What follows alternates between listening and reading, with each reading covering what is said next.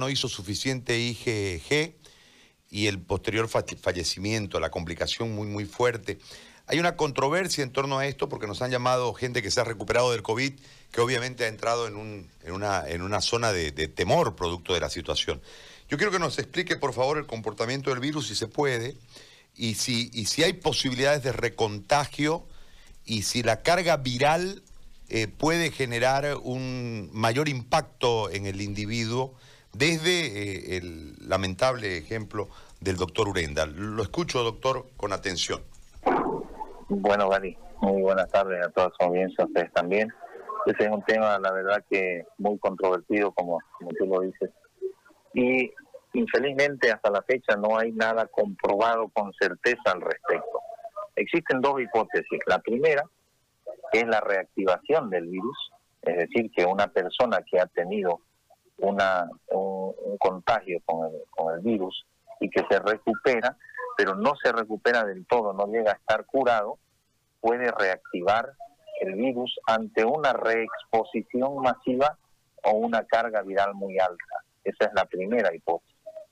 Y la segunda es la reinfección, es decir, que una persona que pueda haber estado ya con la fase aguda de la enfermedad, haberse recuperado, que pueda tener una reinfección.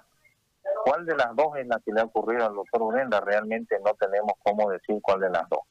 Existe inclusive una tercera eh, hipótesis de que el primer episodio de contagio del doctor Urenda hubiera sido un falso positivo, es decir, que hubiera tenido una infección viral de cualquier otro tipo, puede haber sido un resfrío común o una influenza, y que por una reacción cruzada dio positivo al PCR, porque fue muy leve y se, se recuperó muy rápido y bien, lo cual no es usual debido a la edad y los antecedentes de comorbilidades del doctor.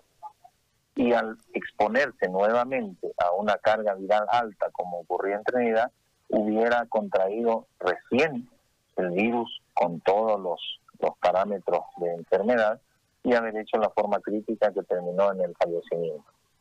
Lo cierto es que una persona que ha tenido el coronavirus y que se ha recuperado, que hace IgG de valores altos, probablemente no se vuelva a contagiar o no vuelva a recaer en la enfermedad. Por eso es que es importante cuando uno hace las pruebas de, de IgG e IgM, hacerlas cuantitativas, porque no solamente decir tiene o no tiene, que son la parte cualitativa, que no es muy útil para el seguimiento médico es ideal hacer las pruebas cuantitativas perdón, que cuantifican el nivel de anticuerpos que uno genera en el cuerpo y eso nos puede dar desde el punto de vista médico un pronóstico más acertado respecto a si uno tiene defensas efectivas contra el coronavirus o no. No hay que olvidarse que hay personas que no hacen anticuerpos a pesar de haber tenido eh, el coronavirus eh, en todas las fases de, de la enfermedad y no desarrollan nunca ni IgG ni IgM tampoco en la fase activa. Entonces, estas personas en teoría serían las más susceptibles de recaer, de que se reinfecten o en su defecto de una reactivación del virus. Una consulta más, doctor Durán. Eh, el tema de la mutación del virus, porque entiendo que hay seis cepas ahora. Eh, ¿Esto tiene, tiene alguna implicancia en un recontagio? Podría ser, esa es la explicación científica lógica, de que uno enferme de una cepa y se recontagie, si vale el término, de otra cepa.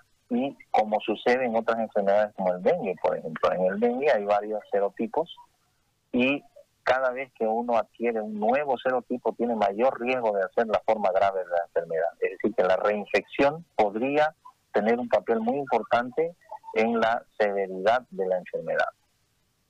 Muy bien.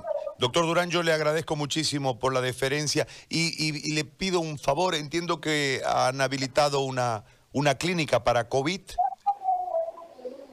Así es, privada. Estamos, sí, una clínica privada para atención de, pacientes COVID, se llama Galénica, está en, la avenida La Salle, calle Jaime Mendoza, y ahí se están atendiendo pacientes de COVID con emergencias, internación y terapia intensiva.